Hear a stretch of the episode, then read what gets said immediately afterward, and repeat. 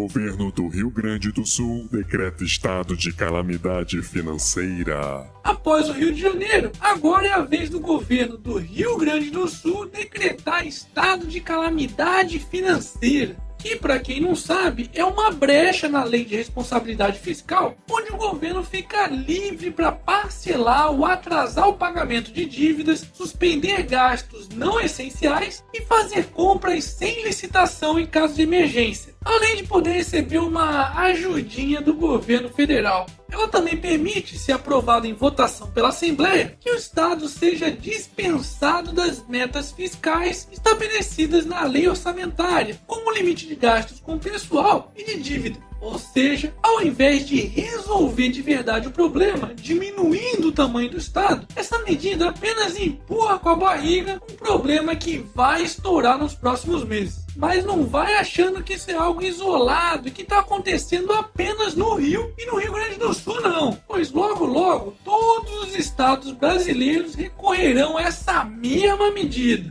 Hashtag Estados Quebrados.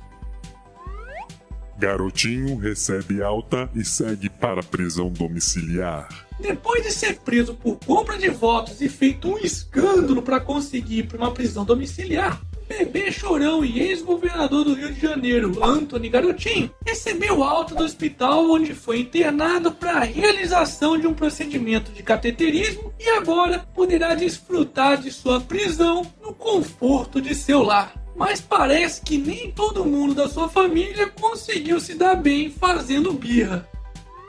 PR anuncia expulsão de Clarissa Garotinho por infidelidade partidária. Isso mesmo, o Partido da República anunciou nesta segunda-feira a expulsão da deputada federal Clarissa Garotinho, sob o argumento de que ela descumpriu a decisão da legenda ao votar contra a PEC 241, atual PEC 55, aquela que limitará os gastos federais pelos próximos 20 anos e impedirá que governadores bandidos como seus pais metam a mão nos cofres do Estado. Pois é, que essa notícia sirva aos idiotas úteis que estavam invadindo as escolas para protestarem contra a PEC 241 saberem quem é o tipo de gente que está morrendo de medo de perder as tetinhas do Estado se essa PEC for aprovada. Hashtag PEC do teto já. Momento.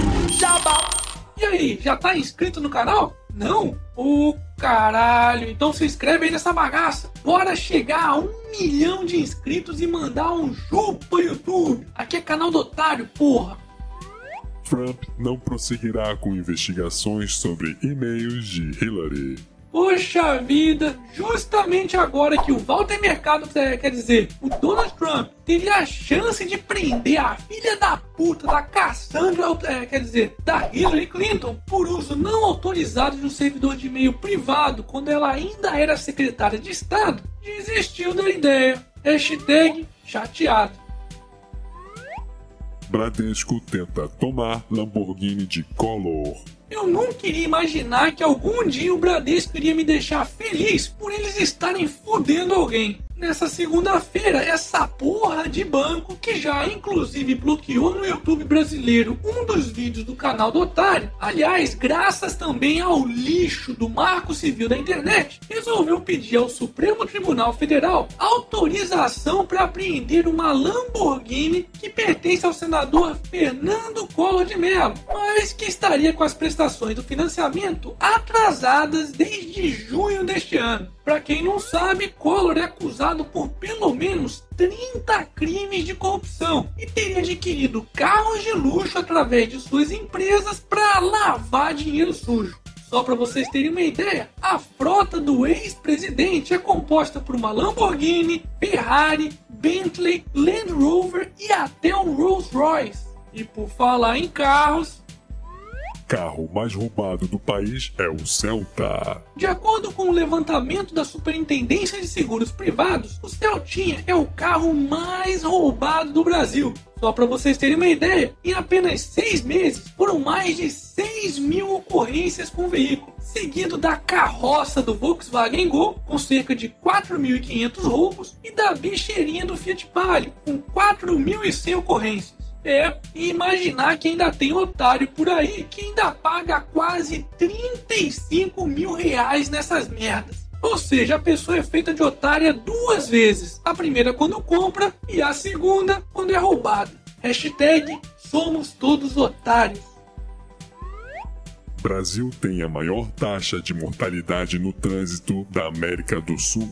De acordo com a ONU, todo ano morrem cerca de 1 milhão e 250 mil pessoas em acidentes de trânsito no mundo, sendo que o Brasil é o país da América do Sul com a maior taxa de mortalidade. Apenas em 2013, mais de 40 mil pessoas perderam a vida nas estradas brasileiras. É como se um avião comercial caísse todos os dias no país. Aliás, esse é um dos motivos que me faz acreditar que a forma mais rápida e eficiente de melhorar o Brasil começa pelo trânsito, punindo aqueles motoristas que falam ao celular enquanto dirigem, param em lugar proibido, andam acima do limite de velocidade e por aí vai. Pois se as pessoas de bem sabem que não serão punidas se cometerem alguma dessas infrações, imagina um bandido de verdade que tá pouco se fudendo pras leis. Mas esse é um assunto para quem sabe um vídeo especial.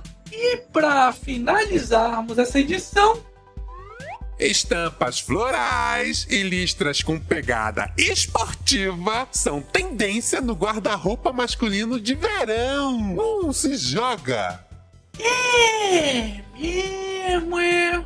Eu sou feio, mas tô na moda. Foda-se.